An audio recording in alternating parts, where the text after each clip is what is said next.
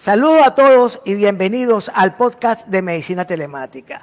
Este canal tiene como objetivo destacar la importancia que tienen las telecomunicaciones, la informática médica, dentro del ejercicio profesional de la medicina. El episodio del día de hoy vamos a hablar de la radiología en Iberoamérica y para ello tenemos un invitado de lujo, el doctor Luis Campos, es un destacado médico especialista en radiología diagnóstico por imágenes de República Dominicana, quien ha sido socio fundador de CRESA uno de los servicios más destacados de radiología en Latinoamérica con impacto en Centroamérica. Ha sido presidente de la Sociedad Dominicana de Radiología, de radiología durante tres periodos ha formado parte del Colegio Interamericano de Radiología como tesorero, secretario, actualmente ocupa el cargo de presidente electo, se encargará de la presidencia para el 2022, así que lo felicitamos. Igualmente ha sido primer vicepresidente de la Cámara de Comercio y Producción de Santiago y miembro de la Junta Directiva del equipo de béisbol profesional de República Dominicana. País maravilloso, no solamente turístico, destacados profesionales como vemos al doctor Luis Campos, pelotero, y un país de impacto mundial en la producción de habanos. Así que, doctor Luis Campos, bienvenidos al podcast Medicina Telemática. Eh, muchas gracias, Osvaldo, por esta invitación. Ante todo, felicitarte por esta iniciativa que has generado, que entiendo ya tiene un impacto importante en nuestra clase, en nuestra clase eh, latinoamericana, iberoamericana, en el tema de radiología. Y como siempre, tú a la vanguardia, descubriendo ventanas y y caminando tres, cuatro pasos adelante del resto. Felicidades y muchas gracias por la invitación. Bienvenido, doctor Luis Campos. Una de las preguntas que tenemos hoy y viene que tener a la mesa, nosotros somos una especialidad médica que va de acorde a los desarrollos tecnológicos y esto ha sido avasallante durante los últimos 10 años. ¿Cómo ha visto usted la radiología iberoamericana en base a tu experiencia como radiólogo desde que empezaste tus inicios? Mira, eh, realmente yo este año cumplo 30 años como radiólogo, eh, graduado en el Hospital 20 de Noviembre de la Ciudad de México, el sistema del ISTE, es la Seguridad Social de los Trabajadores del Estado. He visto pasar muchas cosas en los últimos 30 años y debo decirte que, tal como lo indicas, en los últimos 10 años, la radiología latinoamericana, para segregar un poco lo que es la iberoamericana de la península y de Norteamérica para tocar Canadá y Estados Unidos, yo he visto un repunte interesantísimo, eh, un desarrollo tecnológico, un alcance de las herramientas que antes las veíamos con envidia en muchos de los países latinoamericanos que no accesábamos a la tecnología tal como la tenemos hoy en día. Y yo puedo citarte ejemplos desde países muy grandes como Brasil, Argentina, Perú, Colombia, Ecuador, Chile, eh, no dejando a Venezuela a un lado porque Venezuela fue vanguardista antes de estos últimos 10 años. Ustedes tuvieron la ventaja y la suerte de tener un sistema de salud privado y público que iba siempre a la delantera con respecto a nosotros. Pero hoy en día, Osvaldo, tú tienes un Caribe que no tiene nada que envidiar y un Centroamérica que hoy en día, y tú lo sabes, tiene instalaciones de primera generación, cuando hace 10 años era imposible pensar tener un resonador en Nicaragua o en Panamá o un HD o un ciclotrón. Y hoy en día ese es, ese es el tema diario de cotidianidad. Y qué bueno, qué bueno por el, porque nos beneficiamos los radiólogos que estamos formados para hacer una buena medicina diagnóstica, pero también se, se, beneficia a la población en general. Y eso es muy bueno. Yo estoy contento hasta este momento, pero entiendo que hay una bandera que se está levantando. Y no sé si quieres que toquemos esto en este punto. Y es un tema tarifario.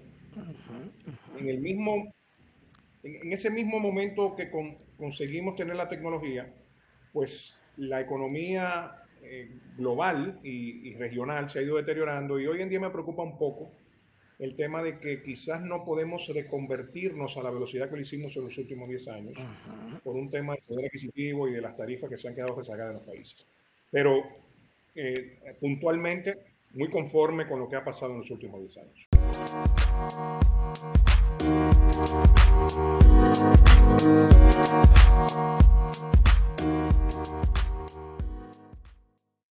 Definitivamente una especialidad que ha cambiado. Anteriormente te formabas tres años o cuatro años con radiología, los últimos años con tomografía y algunos tuvieron suerte de ver resonancia incluso durante su posgrado. Ahorita la especialidad es transversal, tiene todas las modalidades incorporadas y definitivamente ha contribuido en este momento de la pandemia. ¿Cómo ha afectado la pandemia al ejercicio de la especialidad médica, en este caso y particularmente de la radiología?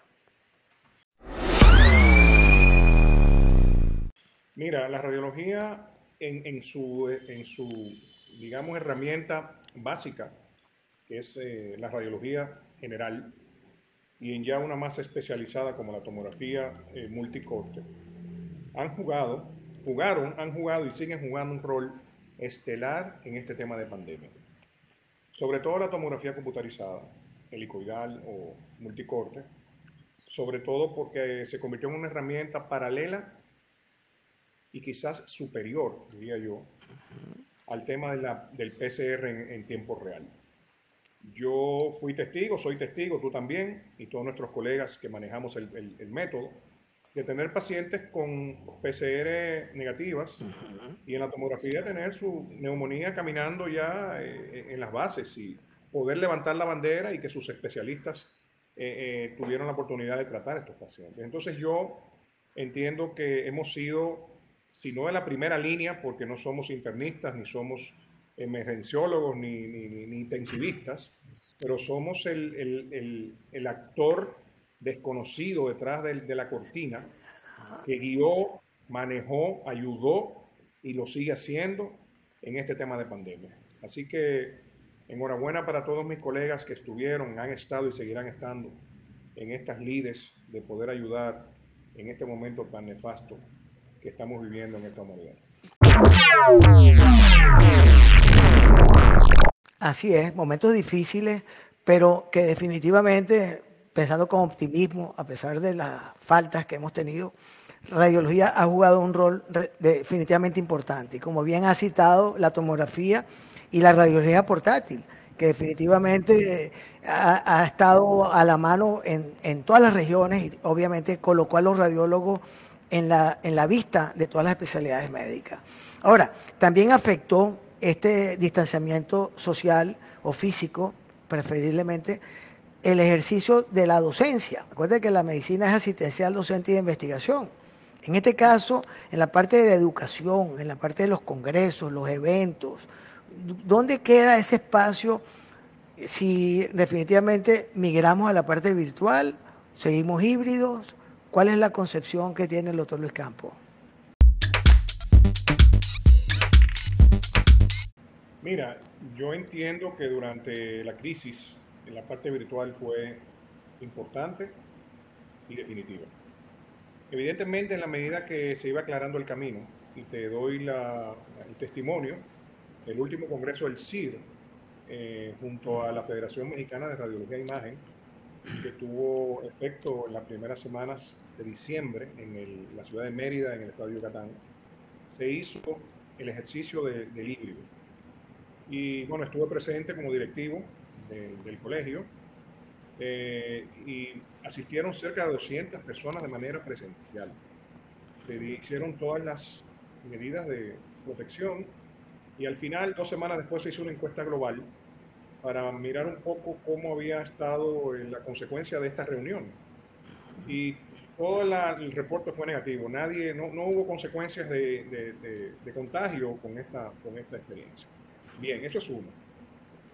Como Colegio Interamericano de Radiología, un órgano de educación médica continua que agrupa a los 25 países que ya sabemos que componen el colegio, ha sido negativo por los programas que el CIR corre. El CIR corre tres programas de educación importantes.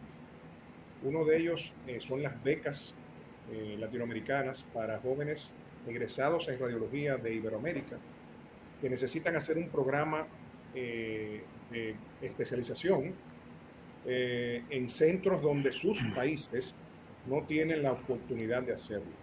Y este programa se había estado llevando durante los últimos 10 años, lo conoces. Eh, ya habíamos subido a 10, 12 becas anuales. abierto en toda Iberoamérica, España, Portugal, México, Estados Unidos, Colombia, Venezuela, donde quiera que hay un centro de, eh, eh, especial, un centro de excelencia, como se llama, pues nuestros jóvenes estaban asistiendo. El 2020 no pudo hacerse, pero también el colegio tiene dos programas importantes, que es el CIR Visita y el Profesor Visitante. El CIR Visita no es más que uno de los países solicitantes de un tema en particular, solicita al CIR eh, la inclusión en este programa se prepara toda una agenda en una especialidad puntual, digamos mama, neuro, musculoesquelético, y el CIR entonces apoya el traslado y lo demás para que estos profesores estén durante un fin de semana, tres, cuatro días, con los residentes, con los especialistas de ese país particular. Pero también el profesor visitante se creó para apoyar a los congresos de los países socios para aportarle un módulo completo o varios profesores que pudieran enriquecer el programa que se ofrece en estos congresos, cursos y simposios. Y estos tres programas se frizaron en el aire. Entonces, eh, yo creo, Osvaldo, que la pandemia cederá no en el 21 como se había proyectado. Entiendo que ya esto es 22. Es un tema logístico, los cuales nos vamos a tocar. Pero sí te digo que no, no descarto que el híbrido se mantenga, pero entiendo que el presencial va a volver con mucha fuerza. Y te lo digo porque somos humanos y hay un tema de calor, hay un tema de socialización, hay un tema de vernos la cara, hay un tema que va a prevalecer de alguna manera. El virtual ha llegado para apoyar a mucha gente que quizás no puede desplazarse mucha gente que puede ser beneficiada por becas de la industria, mucha gente que quizás está en espacios muy recónditos y pueden conectarse y, aprovechar el tema virtual. Pero también te debo indicar desde mi perspectiva que en el 20 se abusó mucho de este recurso.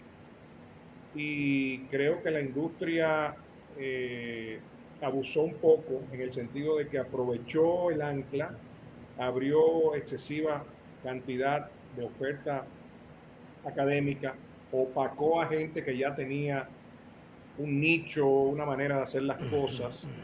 También le quita eh, la fuerza a los congresos presenciales en su momento.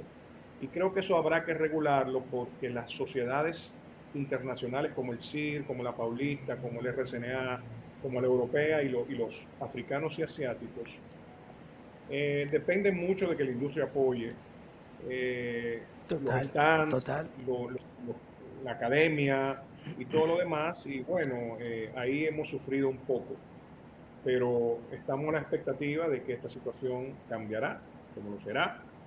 Y entiendo que el 22, yo cuando dijiste hace un rato que iba a tener las riendas eh, del CIRES realmente 22-24.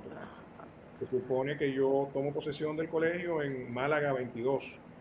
Ahí estarás tú también, estarán todos los compañeros que quieran llegar a uno de los primeros congresos de volumen que se van a organizar. Así que hemos pasado por varios procesos. Por bien de la industria, entiendo que lo presencial hay que conservarlo lo virtual hay que regularlo y todo es educación. En, siempre que sea educación médica continua, los vamos a apoyar. Oye, excelente. Coincido total y plenamente contigo con lo presencial y, la, y, el modelo híbrido. Incluso la RCNA acaba de abrir ya y está haciendo la promoción para eh, el bloqueo de, los hotel, de la hotelería y congreso de este año sea, definitivamente están apuntando a un presencial ya de, llamado. ¿Ok? Me estás dando una primicia. Ya está el book, el book time. Nosotros ir, hacemos una asamblea en Chicago. Y estamos obligados a asistir. Si hay, si hay congreso presencial, deberemos asistir. Ya los correos de invitación de bloqueo de hotelería está abierto, incluso con descuento. Si lo están haciendo desde ahora, obviamente, definitivamente vienen con un enfoque presencial, producto de lo que acaba de hacer referencia. Y definitivamente, aunque muy útil, y me gusta y lo recalco, eh, ha sido el mundo virtual nuestra naturaleza gregaria de comunicarnos, de viajar, porque no solamente es la parte científica, es la parte obviamente social, cultural, los museos, la ciudad, fumarnos un buen habano como hemos hecho en República Dominicana, un buen ron, pues acuérdate que no todo es ciencia, obviamente es intercambiar, es intercambiar culturas. Y, y eso es lo que nos da a nosotros fortaleza incluso en nuestras actividades académicas. Y obviamente la parte presencial no escapa de, eso, y coincido total, y lo repito.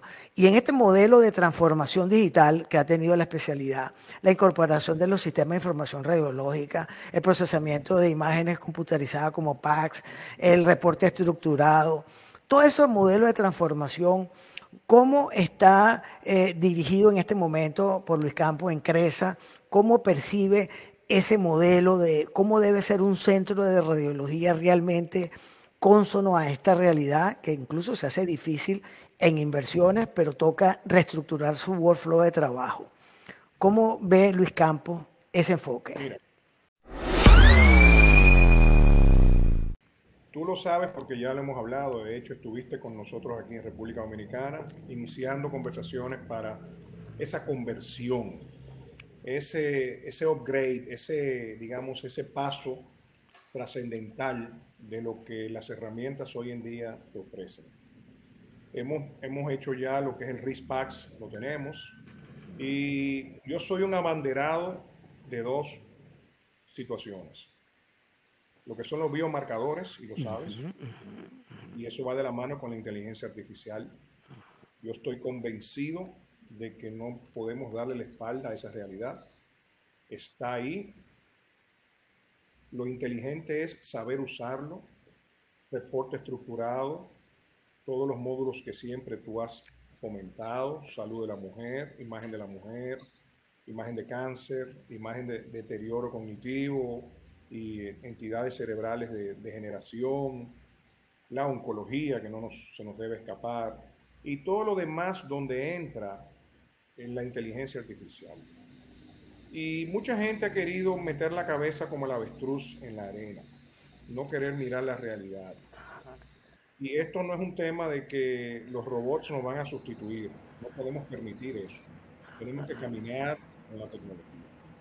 Es un tema de inversión, es un tema de cambiar el switch, cambiar el clip, cambiar el chip, perdón. Eh, entender que es la ciencia es la evolución. Es cierto que máquinas nos van a indicar la patología sospechosa en un 99%. El radiólogo tiene que certificar o tiene que confirmar que probablemente se pierdan plazas de trabajo porque quizás en un gabinete trabajaban 10 radiólogos y 3 harán el trabajo con la inteligencia artificial, pero los tres que lo van a hacer son los que se preparen, y entiendan. Probablemente con la, en la misma medida que en la inteligencia artificial se va expandiendo, los costos de la, de la misma irán disminuyendo. Entonces, yo te digo, Luis Campos y Cresa están caminando un poco detenido por la pandemia, porque habíamos empezado en el 19 ya a trabajar con esto, pero eh, convencido de que la palabra biomarcador, reporte estructurado e inteligencia artificial son las tres digamos, puntas con las cuales vamos a trabajar en los próximos años eh, y hasta que, hasta que la tecnología siga avanzando. Excelente, definitivamente un cambio de paradigma y más ajustado al momento en donde también está ocurriendo un fenómeno interesante. Eh, las personas se han empoderado de su salud con el doctor Google.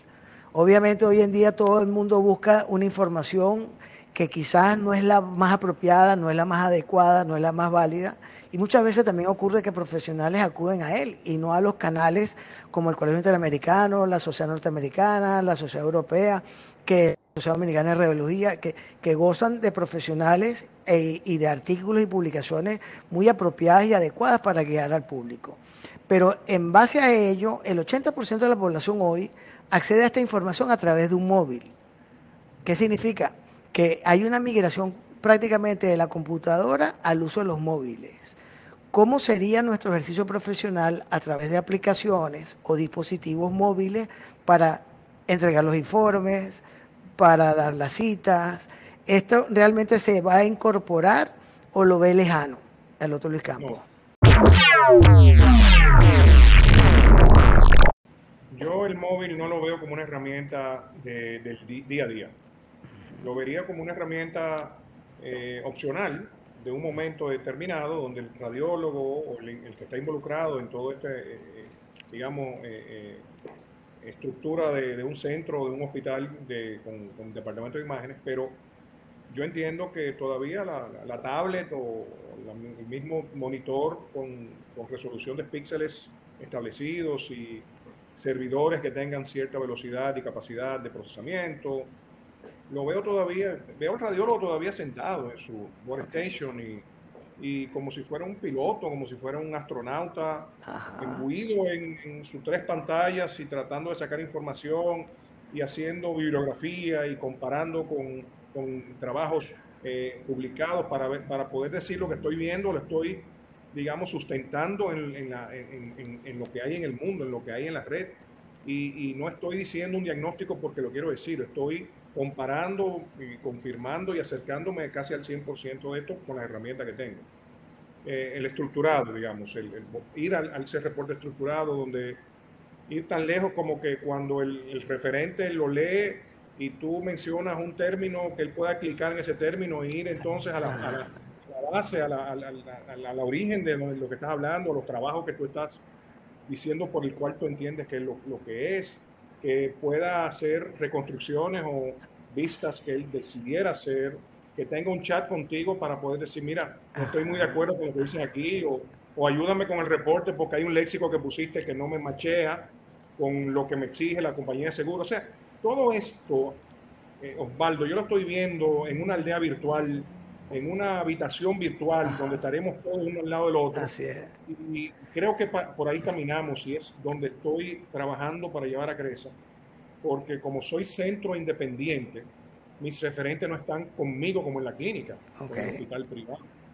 Están a distancia, pero lo virtual me los acerca, nos hace sentir que estamos juntos. Entonces creo que vamos hacia una etapa de la medicina diagnóstica muy interesante.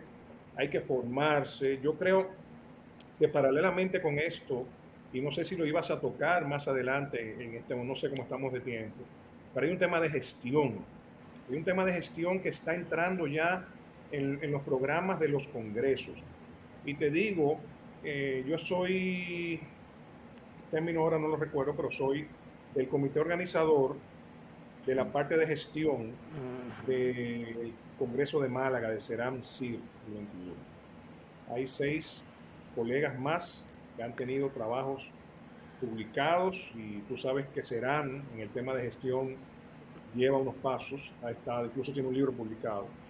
Y yo creo que paralelamente con todas estas herramientas eh, tecnológicas, también debemos pensar en, cómo mejorar la parte de gestión, lo que tú decías, la cita, el tiempo de trabajo, lograr metas de, minutos, de reporte, de entrega, de, e, e, esto, lo administrativo, porque todo esto también es costoso.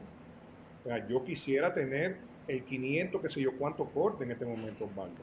Me encantaría tener tomógrafo de 580 corte, como se llama o el 3 Tesla. Tú sabes lo fácil que es ver una muñeca en un tobillo, una rodilla, por decirte algo.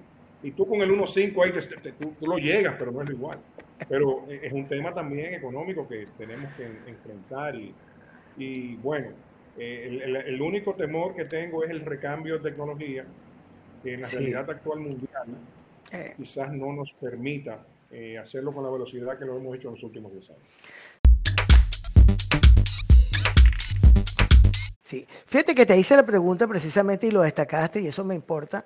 Destacaste en la estación de trabajo, la Workstation, que quizás ha sido la dimensión desconocida de la especialidad para muchos radiólogos.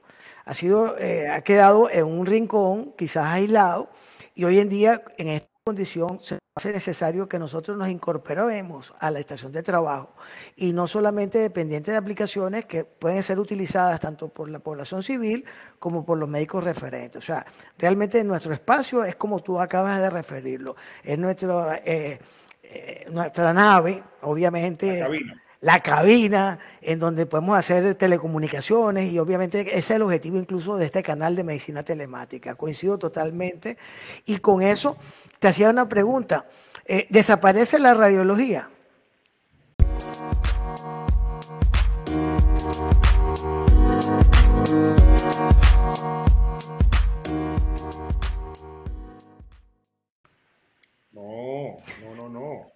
Como, como, como herramienta auxiliar en medicina jamás. Tiene muchas eh, amenazas, muchas amenazas. Eh, la primera de todas, probablemente, la inteligencia artificial. Mucha gente cree que el robot Watson va, a diagnosticar, y bueno, él lo hizo en RCNA en el 16, y la gente se quedó maravillada, porque su, su, porcentaje de fallo fue bajísimo, o sea, acertó en la mayoría de los diagnósticos. Bueno, tú dices, Watson, Watson va para la clínica y me van a sacar a mí como, ah. como la máquina que hace cigarrillos y antes lo hacía el, el, operario. Eso es uno. Lo otro, y, y yo creo que ahí es que viene el tema y lo repetimos fórmate como radiólogo, actualízate, aprende a usar las herramientas de inteligencia artificial y tú vas a ser radiólogo que te vas a sentar con el robot a trabajar. El robot no firma, el robot ayuda. Probablemente tú leías 10 tomografías en una hora, vas a leer 25 ahora con la, el auxilio de inteligencia artificial, probablemente. O, radiografía de tórax o lo que fuera. Pero también está, y lo tocamos hace, hace un rato y anteriormente, son, son las sombras donde empieza una especialidad y termina la otra. Hay unos gaps de territorialidad donde el cardiólogo ya le robó al radiólogo, si se puede utilizar el término, todo el diagnóstico cardiológico. Bueno, tú podrás conocer 100 personas involucradas en eh, tomografía de coronaria, por decirte algo. Eh, aquí en República Dominicana el 95% son cardiólogos. Los radiólogos están en la cola, leyendo coronaria, una cosa que es arteriografía, una cosa que se supone que es el radiólogo, ¿no? Pero eso, el calcium score, por lo menos todavía el radiólogo lo está leyendo, pero tú te vas a la, a, la, a la, parte ginecobstetra y ya los ginecobstetras tienen cada uno un, equipo en su consultorio. Y el decitómetro ya los endocrinólogos y los, no tienen en su consultorio. Y la mamografía ya los cirujanos y los mastólogos quieren montar uno en su consultorio. Y así te vas en cualquiera de las ramas. El neurólogo, como tú decías, ya te llama a veces, mira, se te quedó una hiperintensidad pequeñita en el aspecto anterior del lóbulo temporal, ¿por qué tú no lo describes? Coño, perdón, eh, es que eso es un hallazgo que no tiene importancia, ah, pero léelo. O sea, ya el, neurólogo te está dando clases, tío. Y en el tema de intervención, éramos endovasculares antes, ya los, los neurocirujanos también están entrando. Entonces, la inteligencia artificial, junto con el, digamos, la innovación de, de los colegas de otras especialidades, son para mí las dos amenazas importantes. Y la tercera ya es un tema de remuneración.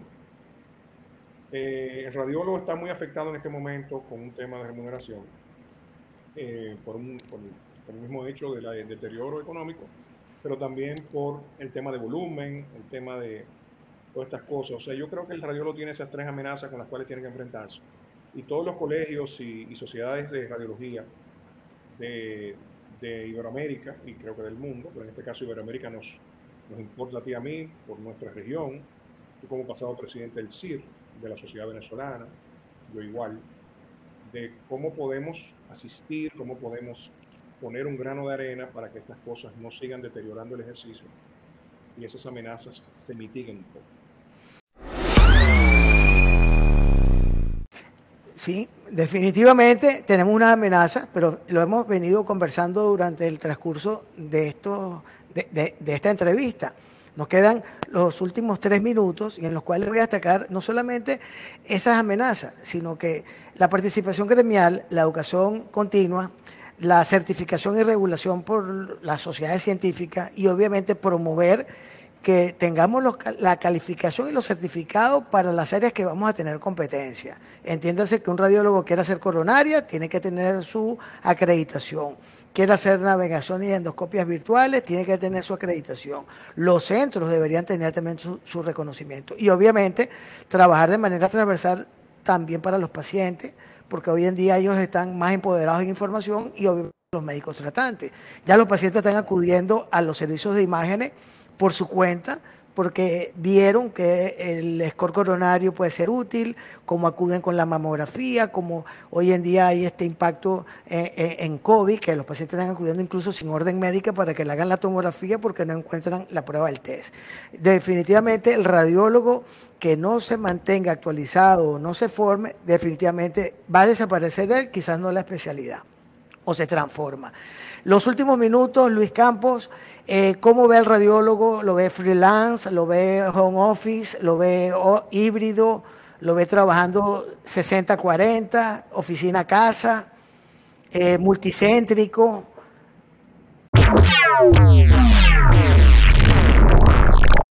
Mira, yo creo que cuando la pandemia cambie, el modelo cambia. Eh, en este momento con la pandemia, una de mis colaboradoras más importantes no ha ido a crecer.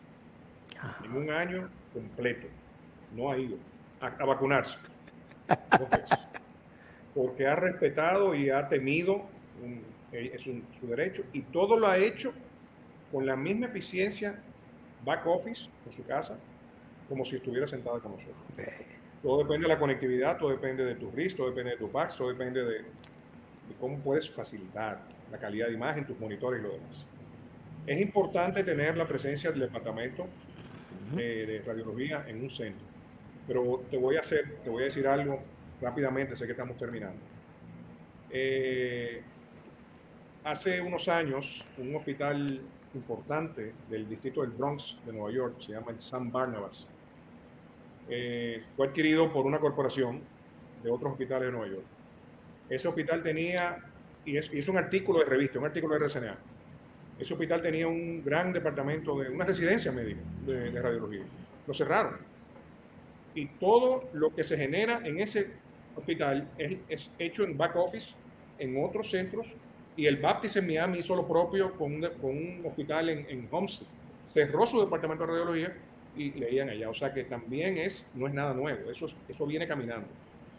Pero ¿cómo lo veo? Yo veo, no, el centro de trabajo seguirá siendo el centro de trabajo. Aquel radiólogo que esté capacitado y quiera trabajar eh, a distancia lo podrá hacer también. Cada día tendremos mejores herramientas, Osvaldo. Eh, pero creo que va a ser, seguirá siendo híbrido y, quizás eh, la parte a distancia tome un poco de, de simpatía, sobre todo para aquellos radiólogos senior que se sienten con la confianza y con la, digamos, la capacidad para trabajar en shorts, en su casa, con un café, o en la playa o en la montaña, con la misma autoridad con la que harían si estuvieran presentes en el centro. Y eso nos toca a ti a mí.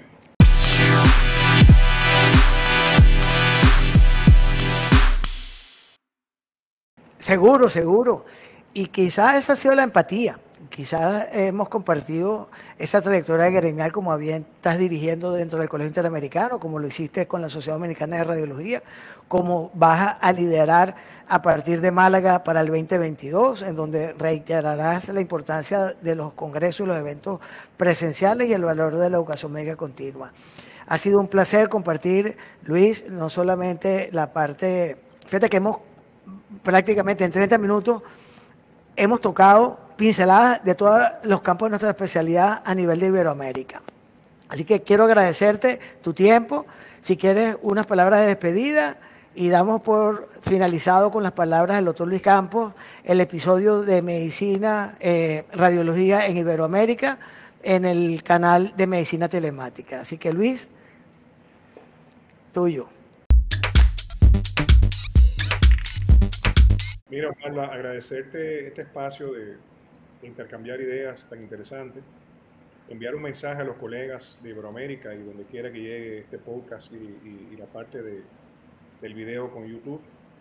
exhortar y estimular a mis colegas a que se mantengan en la formación, en la educación médica continua, eh, ser selectivos en toda la oferta que hay hoy en día de, todo lo que se está ofreciendo, eh, no entrar por entrar, sino ser selectivos con profesores, con contenido y de dónde vienen las ofertas que están apareciendo.